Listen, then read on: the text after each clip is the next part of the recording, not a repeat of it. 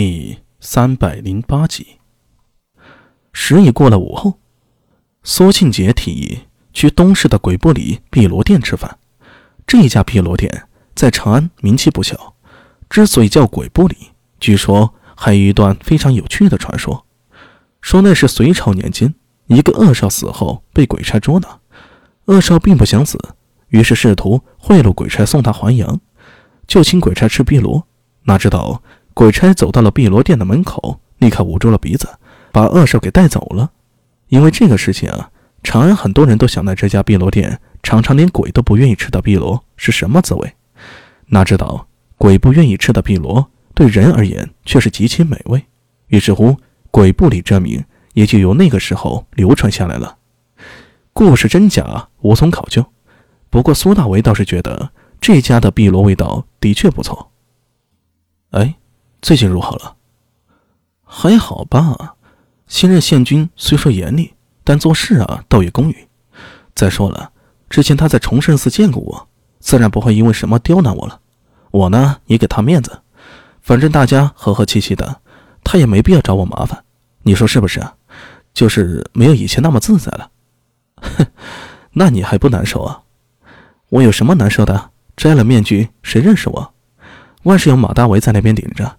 有事我去，没事了我就在外面查案，也没人管我。苏庆杰得意洋洋的抿了一口酒。倒是你啊，听说你们长安不良斗得很厉害啊？呃，有吗？我不知道啊。我都听说了啊，说陈十一郎做了不良帅之后有点得意啊。不清楚，我最近一直在大理寺帮忙，天晓得县衙那边什么情况？大理寺。苏庆杰愣了一下，旋即恍然道：“新罗使者的事情。”啊说到这里，他突然一拍桌子：“阿敏，我知道了，那家果子店和那家案子有关。我也知道，所以才来看看。如此，你放心，我会帮你盯着这边。”苏大伟点了点头，举杯和苏庆杰碰了一下，话锋也随之一转，说道：“啊，对了。”上次咱们抓的那些人情况如何？你是说那天在枫叶坊抓的人？啊，这个我就不清楚了，估摸着尉迟也不知道。苏庆杰压低声音道：“那些人是太尉府要抓的，尉迟只负责抓人，后面有太尉府的人接手。不过因为那个事儿啊，他可是露了一把脸。据说太尉对他也非常满意的。改天一起吃酒，我估摸着啊。”他快要升官了，苏大伟说道：“行啊，你约他就好。行，那我回头找他，到时候去你家吃酒。呃，为什么来我家？你乔迁新居，我还没向你道贺呢。”苏大伟笑着点了点头，说道：“那好，等这个案子结束啊，咱们再一醉方休。呃，需要我帮忙吗？帮我盯着那家店吧，顺便帮我打听一下。”他前几日换了一批桌案，那些老旧的桌案是怎么处理的？啊，这个事情找马大为出面比较好。只要不惊动他们，由你决定。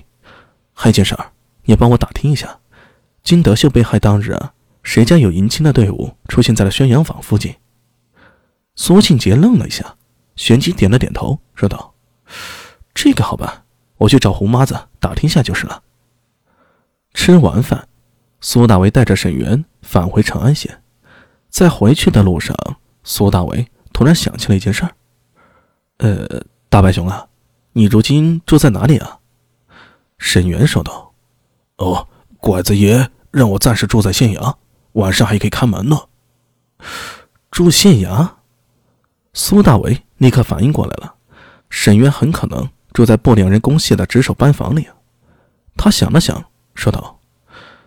住在县衙呀，住都不便。如果只是暂时住还好，住的久了，怕会有人说闲话。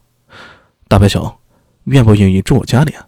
我那边倒是有房子，你要是愿意的话，我回去和阿娘说一声，改天你就搬过来。哎，好啊！沈渊不加思索，立刻就答应下来。嘿，你倒是不客气啊！苏大为笑了，而沈渊则挠了挠头，嘿嘿的笑了。两人一边说。一边往回走，快到县衙的时候，就见南九郎从侧门跑了出来。他远远的就看到苏大为两人，忙快步上前向苏大为行礼：“苏帅，刚才大理寺来人了，说要你立刻前往大理寺报道。”啥？苏大为露出愕然之色。他早就在大理寺报过道了，只是报道之后，李思文好像把他遗忘了似的，再也没有召见过他。突然派人找他，难道说出了什么事情吗？呃，什么时候的事情啊？就在刚才，大理寺那边的人刚走。苏大为立刻说道：“呃，沈源，你和九郎先回县衙，我立刻去大理寺。”说完，苏大为转身就走。他来到摄影门外。先是检查了腰牌，然后径自往大理寺跑去。进了大理寺后，他就直奔李思文所在的院落。只是才来到院门口，迎面就见李思文一身官服，带着两个杂役往外走。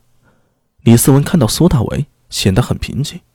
他朝苏大为点了点头，而后沉声道：“苏大为，跟我来。”“呃，李主簿，咱们去哪儿？”“金发敏来了。”侯司镇让咱们过去。